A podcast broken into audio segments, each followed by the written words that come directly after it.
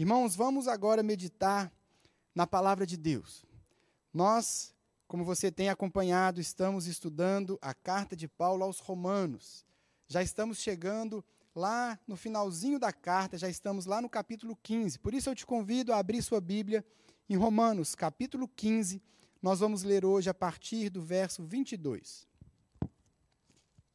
Talvez a sua Bíblia já esteja até marcada aí, porque esse é o texto que seguimos semana após semana, estudando cada pedacinho da carta de Paulo aos Romanos, extraindo dela cada princípio, cada bênção que o Senhor tem para nós a partir desse texto. Então, abra comigo lá, Romanos, capítulo 15, versículo 22. Nós vamos ler do 22 até o versículo 33 da carta de Paulo aos Romanos. Diz assim o texto, Romanos 15, verso 22.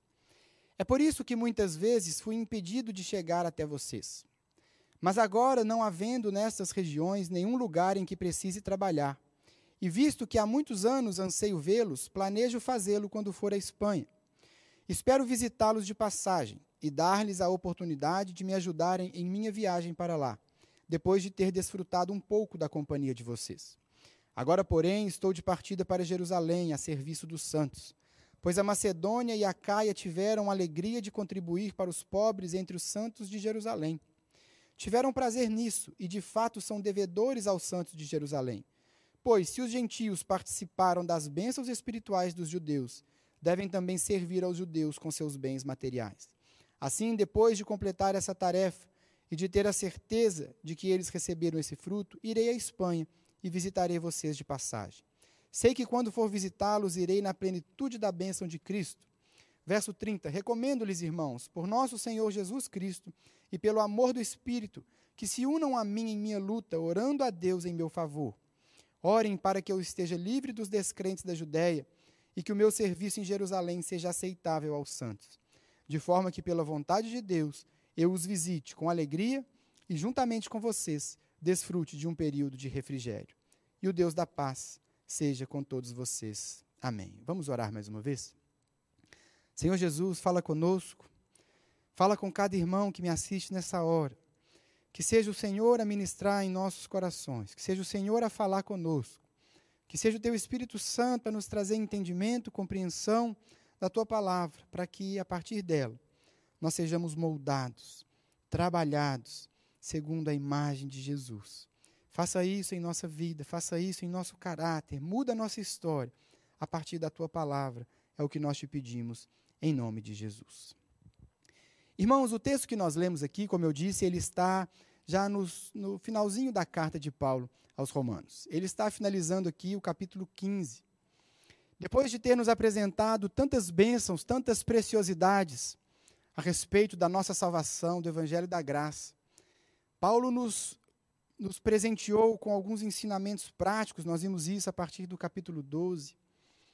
E até a metade, ou o começo do capítulo 15, ele nos mostrou como o Evangelho deve ser aplicado à nossa vida, deve ser aplicado à nossa história, como ele deve ser algo prático para a nossa vida e para a nossa caminhada, para os nossos relacionamentos. Mas aqui, a partir do verso 14, que a Miriam pregou semana passada, e aqui a partir do verso 22, que eu li hoje, Paulo está finalizando a carta. E ele está como que se despedindo. E ele está encerrando, e aqui o texto que nós lemos, Paulo está compartilhando com a igreja em Roma os planos dele para o futuro. O que é que Paulo está fazendo aqui? Esse trecho que nós lemos, ele está mostrando para a igreja em Roma quais são os seus planos para um futuro próximo. Quais são os planos que ele tem para os próximos passos que ele pretendia dar, e mais à frente ele pede oração por cada um desses planos. É isso que nós vamos ver nessa mensagem. Paulo está apresentando seus planos, pedindo oração. E por isso eu dividi essa palavra em três partes que nós vamos ver separadamente. A primeira parte são os planos de Paulo. Quais eram esses planos, o que que Paulo queria fazer, quais eram os projetos dele e vamos tirar também algumas lições a partir disso. Depois, na segunda parte, nós vamos ver a oração de Paulo, ou melhor, o pedido de oração de Paulo para a igreja em Roma. E também vamos tirar algumas lições a partir disso. E por fim, numa terceira parte, eu quero falar com os irmãos sobre alguns desdobramentos desses planos. porque não está aqui no texto de Romanos, mas em Atos e em algumas outras cartas nós podemos ver os desdobramentos do que aconteceu a partir dos planos de Paulo, a partir da oração de Paulo, nós vamos ver o que Deus fez de fato. A primeira parte, então, nós vamos analisar os planos do apóstolo Paulo. Quais eram os planos? E Paulo vai compartilhar com a igreja três planos que ele tinha para um futuro próximo. O primeiro plano que Paulo tinha era o plano de visitar Roma. Lá no começo da carta, Paulo já avisou para a igreja em Roma, lá no capítulo 1, verso 9 até o 13, ele disse que desejava ver os irmãos. Ele queria conhecer aquela igreja, mas ele não havia ainda, ele não tinha essa oportunidade. Aqui no capítulo 15, Paulo agora vai explicar os motivos pelos quais ele não pôde visitar aquela igreja ainda. No verso 22 ele disse assim: É por isso que muitas vezes eu fui impedido de chegar até vocês. E no verso 23, mas agora, não havendo nessas regiões nenhum lugar em que precise trabalhar, e visto que há muitos anos anseio vê-los, espero, espero visitá-los de passagem, enfim, é, melhor, planejo fazê-lo quando for à Espanha. O que que Paulo está nos ensinando aqui? Paulo, ele era um missionário. Paulo, apóstolo para os gentios, ele conhecia bem o seu chamado. E ele estava plantando igrejas. Nós vimos na semana passada, lá no versículo 19, que ele estava desde Jerusalém e arredores até o Ilírico, ele estava pregando o evangelho. Qual era o plano de Paulo? Ele, um apóstolo para os gentios, Paulo escolhia regiões onde o evangelho ainda não foi pregado. E ali ele estabelecia igrejas, ele escolhia cidades maiores, cidades influentes que poderiam depois automaticamente levar aquele evangelho para o interior. E ali ele estava então plantando igrejas e pregando o evangelho. É por isso que ele ainda não foi visitar a igreja em Roma. Ele estava desempenhando o seu trabalho. Ele estava cumprindo o seu chamado como um apóstolo aos gentios. A igreja em Roma não era uma igreja que foi implantada pelo apóstolo Paulo, não era uma igreja que era pastoreada por ele, mas era uma igreja grande, uma igreja relevante, uma igreja forte, e Paulo desejava conhecer aquela igreja. Mas, como ele disse no versículo 20 também, que vimos na semana passada com a Miriam, sempre fiz questão de pregar o evangelho onde Cristo ainda não era conhecido, de forma que não estivesse edificando sobre alicerce de outro. É isso que Paulo está dizendo. Ele está falando: olha, irmãos em Roma, eu queria muito ver vocês. Mas eu passei anos, Paulo passou de 12 a 15 anos nessa região de Jerusalém até ali a região do Ilírico, implantando igrejas. Então ele não podia sair dali e visitar uma igreja que já estava consolidada, que já estava pastoreada. É isso que ele está nos mostrando aqui nesse texto. Então o primeiro plano de Paulo é esse. Ele desejava visitar aquela igreja em Roma. Por isso que ele disse aqui no versículo 23: Não havendo nessas regiões nenhum lugar em que precise trabalhar, agora eu pretendo visitar vocês. O que, que ele quer dizer com isso? Que naquelas regiões que ele passou plantando igrejas, o trabalho já estava estável. O trabalho estava estabilizado, ele já podia se permitir visitar os irmãos, os irmãos que estavam ali em Roma. Então, essa era a situação do apóstolo Paulo. Ele olha para as igrejas que ele plantou, ele vê que o trabalho estava bem, o trabalho estava caminhando, os pastores estavam cuidando das igrejas, o evangelho era pregado. E então, ele pode agora e pregar o evangelho, pode visitar a igreja em Roma. Esse é o primeiro plano de Paulo, visitar a igreja em Roma. Mas ele tinha ainda um segundo plano. E ele vai deixar isso muito claro no verso 24, quando ele diz assim: Eu planejo fazê-lo, ou seja, eu planejo visitar vocês em Roma, quando eu for à Espanha. Eu espero visitá-los de passagem e dar-lhes a oportunidade de me ajudarem em minha viagem para lá, depois de ter desfrutado um pouco da companhia de vocês. Aqui Paulo deixa um pouco mais claro um segundo plano que ele tinha. O primeiro plano era ir para Roma e desfrutar da companhia dos irmãos, fazer um churrasquinho ali com os irmãos, assistir um jogo do Cruzeiro com os irmãos. Ele queria confraternizar. Ele queria conhecer a igreja que estava ali em Roma. Mas ele tinha ainda um segundo plano e ele diz: Eu espero que quando eu estiver com vocês, eu possa, a partir de Roma também, visitar a Espanha. Eu quero visitar a Espanha, eu quero evangelizar a Espanha. Paulo era um missionário, Paulo era um missionário inquieto, nós podemos dizer assim. Porque aqui ele como que se convida para, a partir da sua visita a Roma, ele será abençoado pela igreja de Roma, ele será enviado para a Espanha a partir da igreja em Roma. O que ele está dizendo aqui é: eu quero que chegando aí vocês me ajudem financeiramente. Quem sabe vocês enviem comigo alguém que possa ir comigo até a Espanha, porque nós vemos que Paulo sempre gostava de viajar com alguém. Paulo queria contar com aquela igreja forte, tanto financeiramente, quanto como um ponto de apoio para o trabalho que ele queria fazer de evangelização da Espanha. Mas por que Espanha? Por que, que Paulo queria ir à Espanha? Paulo era esse missionário que pregava o evangelho para os gentios que ainda não conheciam o Senhor.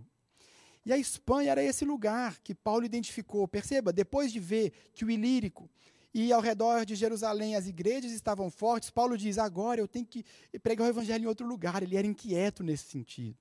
E ele enxergou na Espanha uma oportunidade. A Espanha, irmãos, ela representava, aqui nesse contexto, o extremo ocidente do mundo conhecido. Em outras palavras, Espanha era o fim do mundo.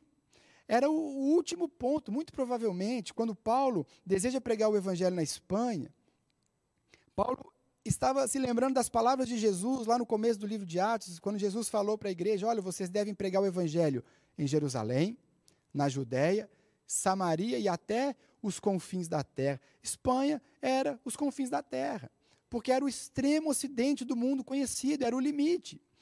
A Espanha era tão o fim do mundo que quando Jonas ele foge de Deus, você se lembra da história de Jonas? Deus manda Jonas ir pregar em Nínive. Para onde que Jonas foge? Ele foge para Tarsis. Tarsis ficava na região da Espanha. Jonas queria ir para o fim do mundo. Jonas queria ficar escondido lá no cantinho do planeta, porque ele queria desobedecer à vontade de Deus, e você conhece a história de Jonas. Mas isso só para ilustrar que Paulo então tinha esse segundo plano. O primeiro, visitar Roma. O segundo, evangelizar a Espanha a partir de Roma. Esses são os dois primeiros planos de Paulo, mas havia ainda um outro plano que ele nos mostra aqui, que era um plano mais urgente. É o terceiro plano de Paulo. Paulo Queria sim visitar Roma, queria sim de lá ir para a Espanha. Mas ele diz: Olha, eu tenho algo mais urgente para fazer agora. E eu tenho outro plano, e esse terceiro plano é visitar Jerusalém. Esse plano era mais urgente, como ele nos mostra no verso 25, quando ele disse: Agora, porém, estou de partida para Jerusalém, a serviço dos santos. Paulo escreve essa carta em Corinto, partindo de Corinto para Jerusalém. Então, ele diz: Olha, eu vou visitar vocês em Roma.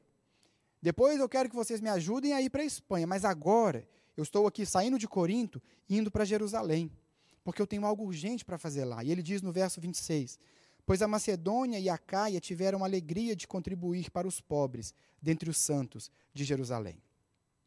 Os pobres entre os santos de Jerusalém. Paulo estava indo levar uma oferta para os pobres, para os irmãos que estavam passando dificuldade em Jerusalém.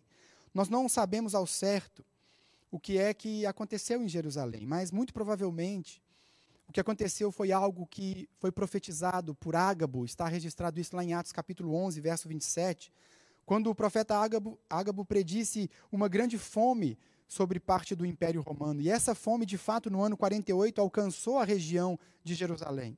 Então, muito provavelmente, a igreja sofria por essa crise, sofria com essa fome que foi predita ali pelo profeta Ágabo, e a igreja precisava de recursos.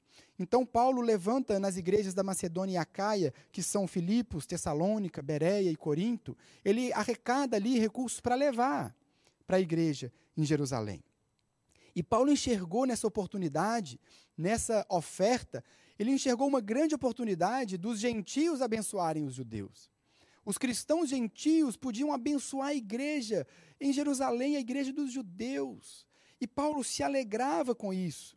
Você se lembra, e na própria carta que aos Romanos nós vimos isso, que os, os irmãos judeus e os irmãos gentios, eles tinham muitos atritos no relacionamento. Era um relacionamento muitas vezes atribulado. Porque o judeu, ele não aceitava muito bem o gentio como irmão, ele tinha dificuldade com isso. Você se lembra quando Pedro vai à casa de Cornélio, o Espírito Santo manda para lá, um gentio Cornélio. E ali o Espírito Santo é derramado. Ali acontece algo tão sobrenatural e Pedro percebe que o Espírito Santo também salvava gentios, mas quando Pedro volta para a igreja, ele tem que dar a satisfação para a igreja. Olha, Pedro, você sentou com gentio. Você comeu com eles, um judeu não pode fazer isso. Esse era o pensamento do judeu. Então, era uma dificuldade que o judeu enfrentava. O judeu convertido não aceitava muito o gentio chegar com esse papo apenas de salvação pela graça, sem circuncisão e sem precisar fazer nada. Paulo, então, ele viu nessa oportunidade de entregar uma oferta de uma igreja gentia para uma igreja de judeus. Ele viu uma oportunidade de quebrar essa divisão, de quebrar essa resistência, de quebrar essa disputa que havia entre eles, porque os judeus estavam precisando tanto daquela oferta. E seria uma ótima oportunidade de quebrar essa resistência desses dois grupos. Isso era tão importante para Paulo, que Paulo vai dizer no versículo 28, ele diz assim: assim, depois de completar essa tarefa e de ter a certeza que eles receberam esse fruto, eu irei à Espanha passando por Roma. Paulo queria ir pessoalmente, era uma viagem longa. Uma viagem longa que ele teria que fazer, mas ele queria estar lá, porque ele queria ver que essa oferta seria recebida. Paulo se alegrava com isso.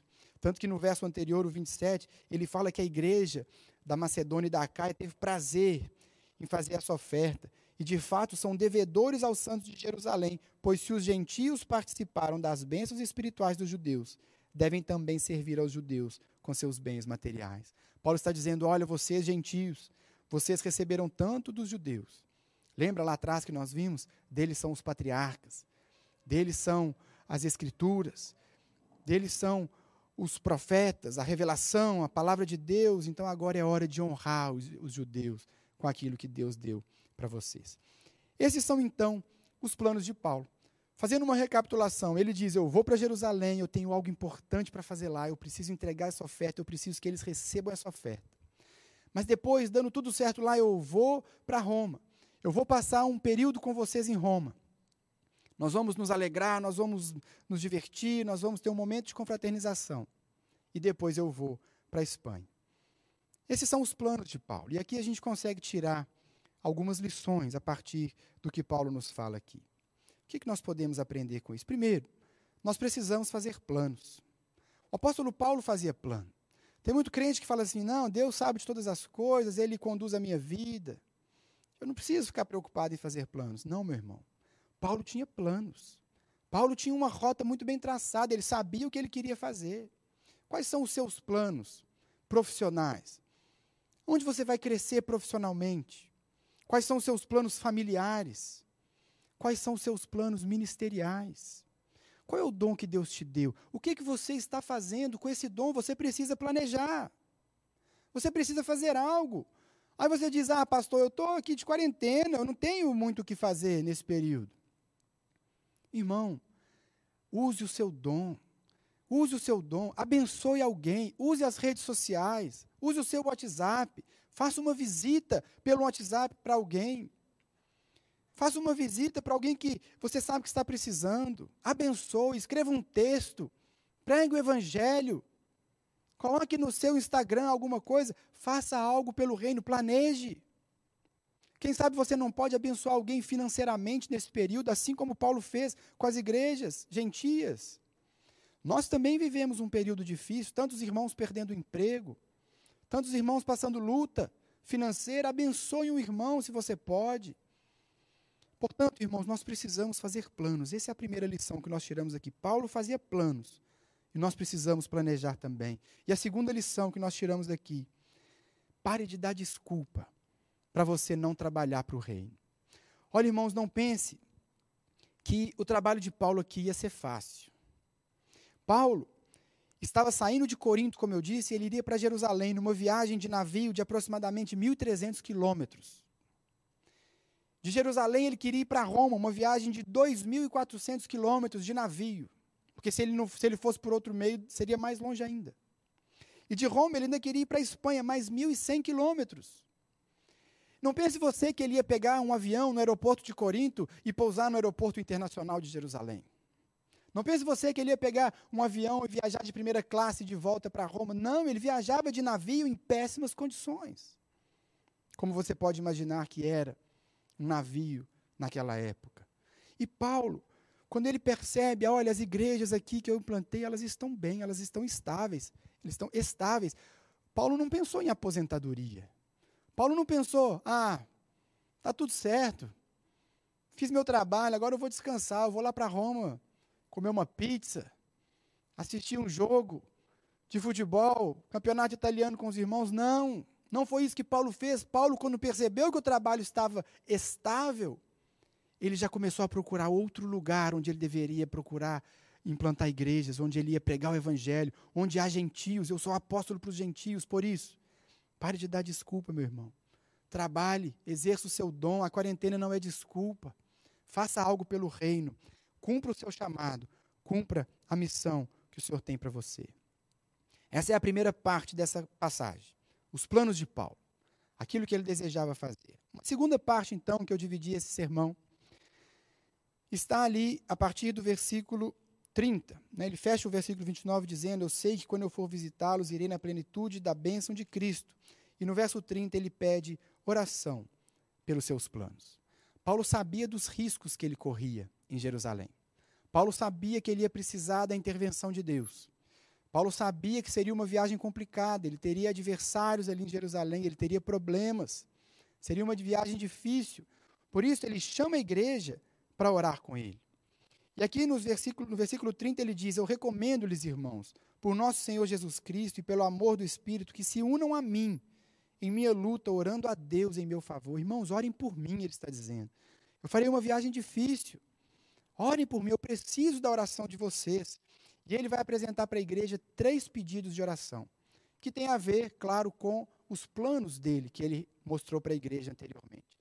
Três pedidos de oração que Paulo faz aqui. No verso 31, na primeira parte, ele coloca o primeiro pedido de oração: Orem para que eu esteja livre dos descrentes da Judéia.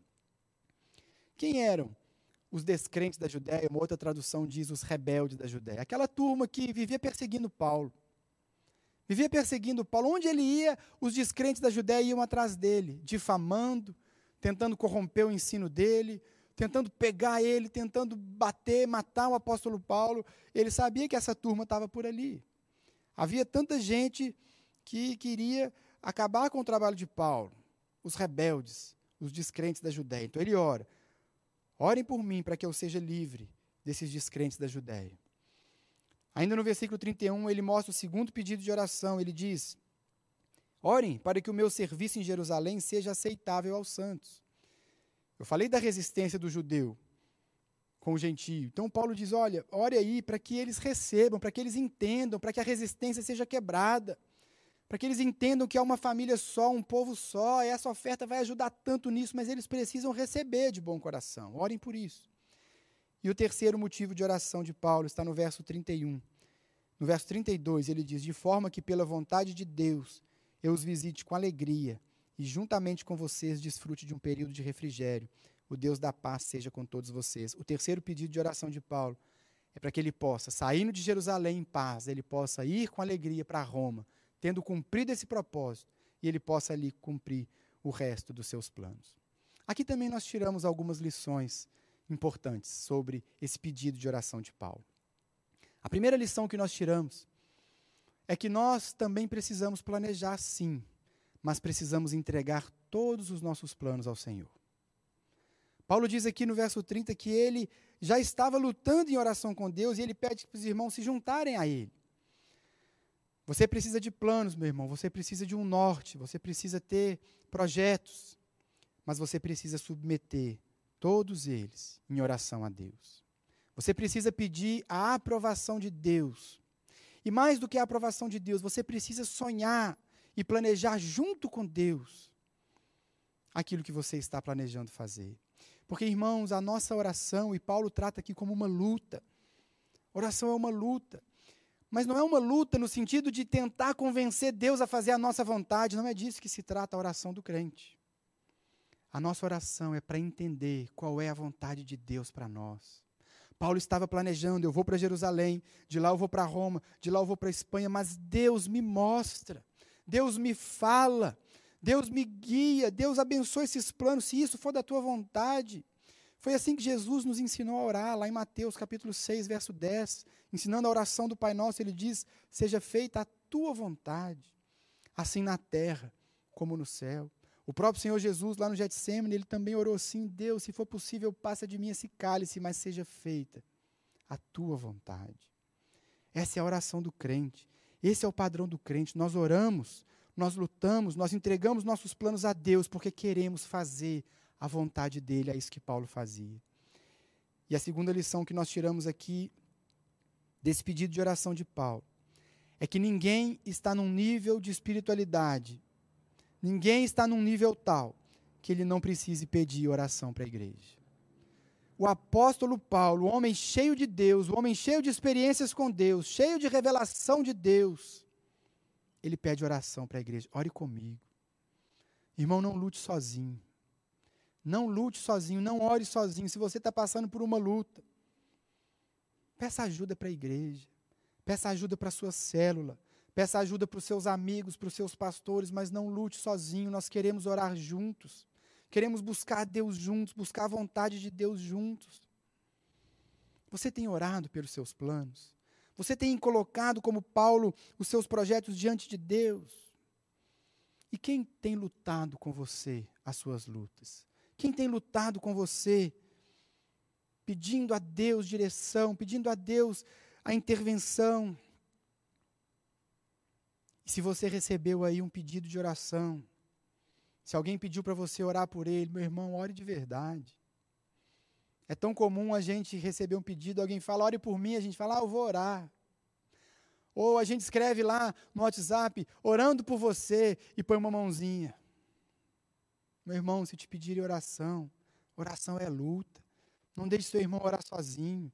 Ore com ele. Coloque aí no seu celular ou anote num papel, faça um, uma nota de oração, pedidos de oração e ore pelas pessoas que te pedem oração. Nós aprendemos isso com esse pedido de oração de Paulo. Mas aqui nós entramos agora na terceira parte da mensagem. A primeira parte, os planos de Paulo, vimos quais eram os seus planos: Jerusalém, Roma Espanha.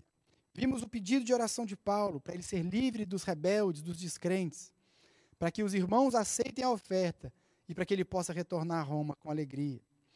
Mas agora, irmãos, nós podemos ver, não a partir de Romanos 15, mas a partir de Atos e outras epístolas, o que aconteceu com esse pedido.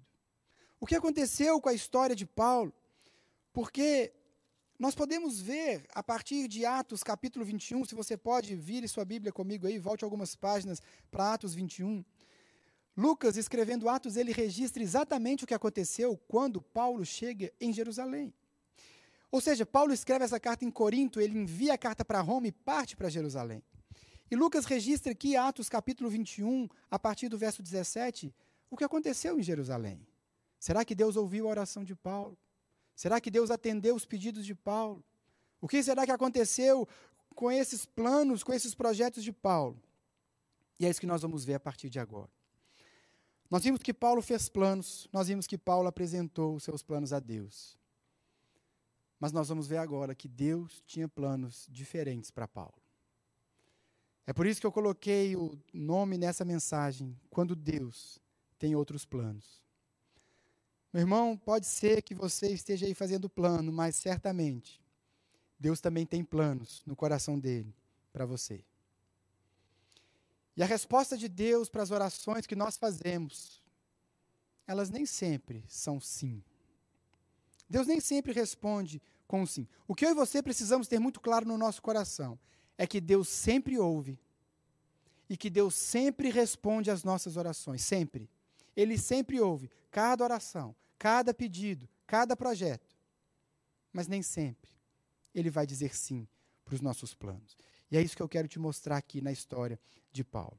Qual foi a resposta de Deus para cada uma das orações dele?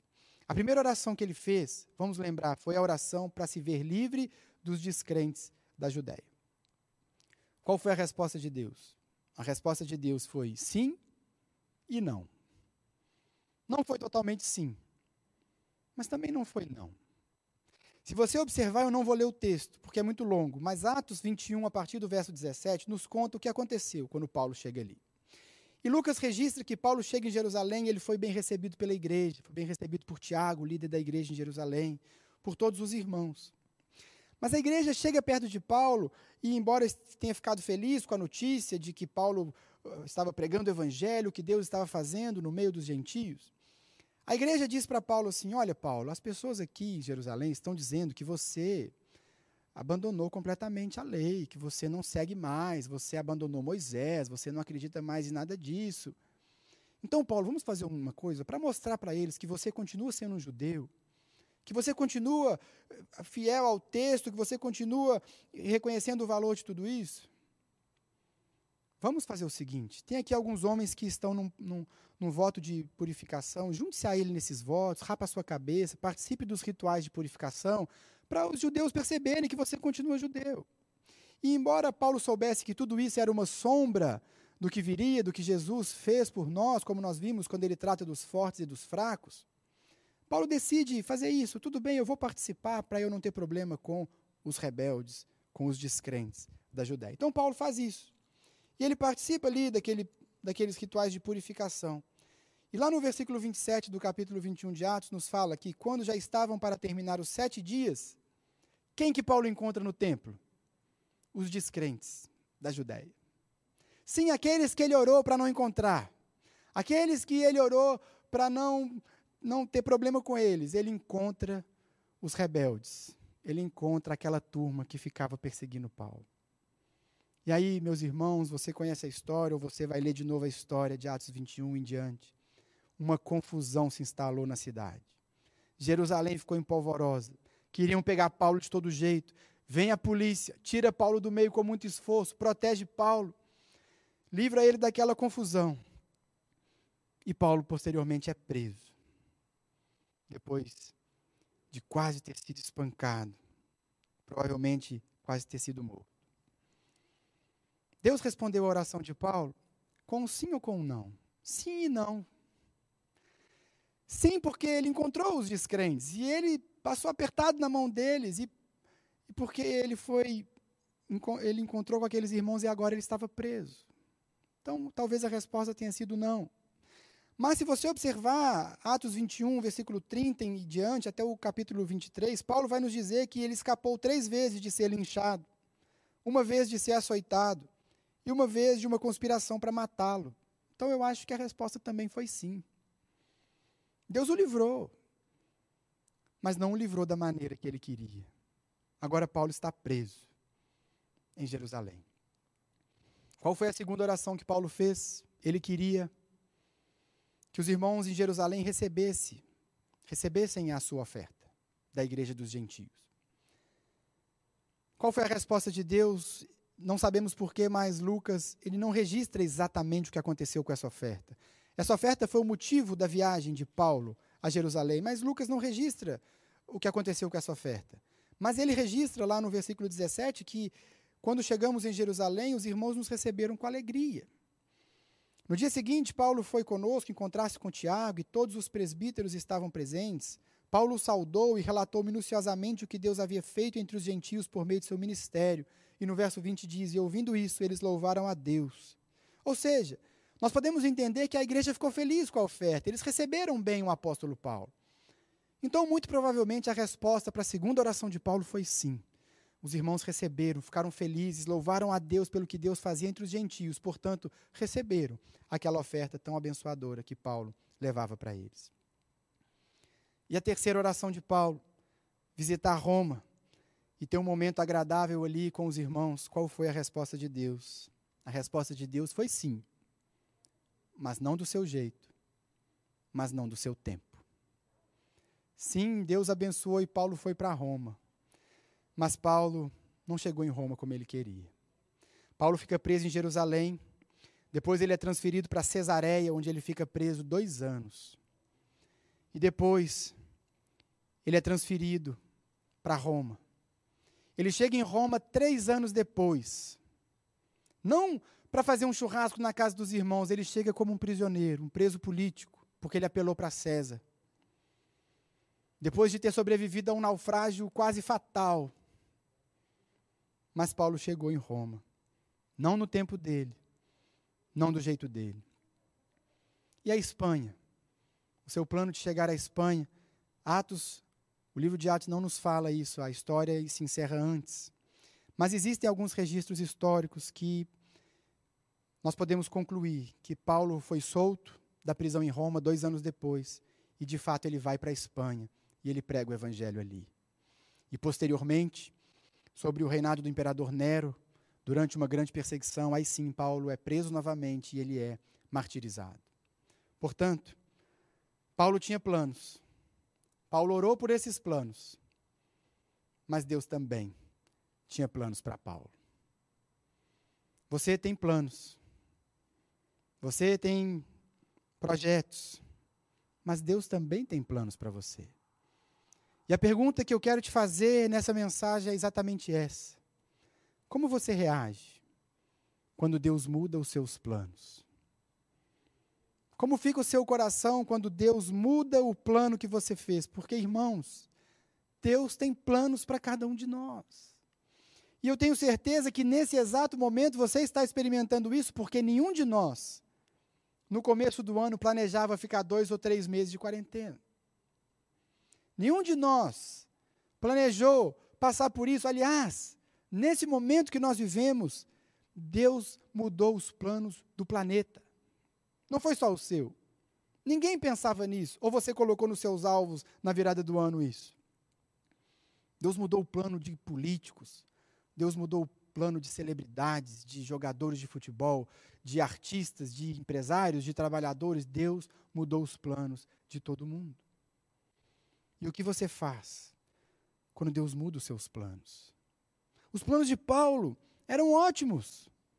Ele ia para Jerusalém fazer algo tremendo, ele iria para Roma conhecer uma igreja forte, uma igreja vibrante, a igreja da capital do império. De lá ele ia para a Espanha pregar o evangelho onde Jesus ainda não havia sido eh, anunciado. Que plano incrível! O plano de Paulo era excelente, mas a vida de Paulo estava nas mãos de Deus. Por que, que Deus faz isso? Talvez no momento como esse que você está vivendo, você se pergunte por quê? Por quê? Por que Deus permitiu Paulo passar por tudo isso? O plano dele era muito bom. O plano dele estava certinho, não seria mais fácil se Paulo tivesse feito tudo que ele planejou? Ser preso não estava nos planos de Paulo. Ele queria ficar livre dos judeus, viajar em paz para Roma e pregar o evangelho na Espanha. Qual o problema disso? Mas o próprio Paulo nos ensinou no capítulo 12 que a vontade de Deus, ela é boa, ela é perfeita e ela é agradável. Deus tinha planos para Paulo. Sabe qual foi a consequência de tudo que aconteceu com Paulo? No momento que ele é preso, Atos 22, ele tem a oportunidade de pregar o evangelho para centenas de judeus, uma multidão de judeus. Depois do tumulto em Jerusalém, ele prega para uma multidão de pessoas. Ele é preso. E, e, depois, logo em seguida, ele é levado ao Sinédrio, onde ele pode pregar o evangelho também, ali no Sinédrio, Atos 23. Em seguida, Paulo prega Atos 24 ao governador Félix e depois ao governador Festo. Em seguida, Atos 25 e 26, ele prega o evangelho para o rei Agripa. Paulo prega o evangelho para os soldados do navio que naufragou e para os moradores da ilha de Malta, onde ele vai parar, Atos 27. Para só então chegar em Roma. Qual teria sido o plano de Paulo? Eu entrego a oferta e eu vou para Roma. Qual era o plano de Deus? Você entrega a oferta, você prega para uma multidão, você prega para o sinédrio, você prega para governadores, você prega para o rei, você prega para os soldados, você prega na ilha de Malta que você não ia parar. E depois, Paulo, depois você vai para Roma, porque esse é o meu plano, Deus estava dizendo para ele. Aí sim, Paulo chega em Roma, e é interessante que Atos registra esse momento da chegada de Paulo em Roma, lá no capítulo 28. No versículo 15, se você pode, abre aí comigo. Registra exatamente aquele momento que Paulo orou, que Paulo pediu à igreja para orar. Ore para que eu chegue aí. E tem um momento bom com os irmãos. Atos 28, 15. Diz assim a palavra de Deus: Os irmãos dali, os irmãos de Roma, tinham ouvido falar que estávamos chegando e vieram até a praça de Ápio e as três vendas para nos encontrar. Vendo-os, Paulo deu graças a Deus e sentiu-se encorajado. Ah, Deus atendeu minha oração. Deus me ouviu, eu cheguei em Roma, eu encontrei os irmãos, Deus abençoou. Será que o plano de Paulo era melhor do que o plano de Deus? E não acaba aí, meu irmão. Na prisão, Paulo escreve quatro cartas que estão aí na sua Bíblia. a carta aos Efésios, a carta aos Filipenses, a carta aos Colossenses e Filemão. O que teria sido melhor, meu irmão? Paulo ter ido comer pizza com os irmãos em Roma? Ou ele ter ficado preso, como um preso político, durante dois anos? Quatro cartas, por meio das quais Paulo evangelizou bilhões de pessoas no mundo, e faz isso até hoje. Um homem apaixonado por Deus que queria pregar o Evangelho. Deus não cumpriu exatamente os planos que Paulo tinha, mas Deus deu a ele algo muito melhor. Deus deu a ele algo muito melhor do que o que ele tinha planejado. Essa é a confiança do cristão. É isso que eu e você precisamos ter muito forte no nosso coração. Uma dessas cartas que eu mencionei é a carta de Paulo aos Filipenses. Ele escreve da prisão. E quando ele começa a sua carta aos Filipenses, no capítulo 1, no versículo 12, Paulo diz assim: Eu quero que saibam, irmãos, que aquilo que me aconteceu tem, ao contrário, servido para o progresso do Evangelho. Meus irmãos, olha a percepção do apóstolo. Igreja dos Filipenses, igreja em Filipos, não fiquem preocupados porque os meus planos deram errado, porque exatamente porque Deus permitiu passar por tudo isso. O evangelho agora está crescendo, há um avanço do evangelho. Há um progresso do evangelho e ele segue, como resultado, tornou-se evidente a toda a guarda do palácio e a todos os demais que estão na prisão por causa de Cristo. Paulo estava pregando o evangelho para a elite dos soldados de Roma. Imagine o Império Romano, aquele império mais poderoso que já pisou nessa terra. Os soldados da guarda pessoal do imperador, era para esses que Paulo estava pregando o evangelho. E os irmãos, em sua maioria, motivados no Senhor pela minha prisão, estão anunciando a palavra com maior determinação e destemor. Muito mais do que se Paulo tivesse ido apenas se confraternizar com eles. Será que deu errado? Será que Deus simplesmente frustrou os planos de Paulo por, frustrar? Não. Deus tinha algo muito maior para ele. Quando ele encerra a carta aos Filipenses, ele diz assim, lá no finalzinho: Saúdem a todos os santos em Jesus Cristo. Os irmãos que estão comigo enviam saudações. Todos os santos lhes enviam saudações, especialmente os que estão no palácio de César. Irmãos, Paulo estava ganhando gente de dentro do palácio de César. De que outra forma Paulo ia fazer isso? De que outra forma Paulo ia alcançar aquelas pessoas, se não sendo um preso? Esses eram os planos de Deus para o apóstolo Paulo. A mensagem que eu quero deixar para você nessa manhã, a partir dessa história é essa: confie em Deus. Confie em Deus. Meu irmão, faça plano sim. Tenha tudo estruturado, planeje como você vai servir a Deus, como você vai melhorar, o que, que você pode fazer para crescer. Entregue esses planos na mão de Deus e confia nele, meu irmão. Confia nele. Deixa Deus cuidar de você. Deixa Deus cuidar de você do jeito dele. Deixa Deus fazer da sua vida aquilo que está no coração dele. Muitas vezes, a melhor resposta para uma oração é não. Muitas vezes, a melhor resposta que Deus pode dar para nós é não.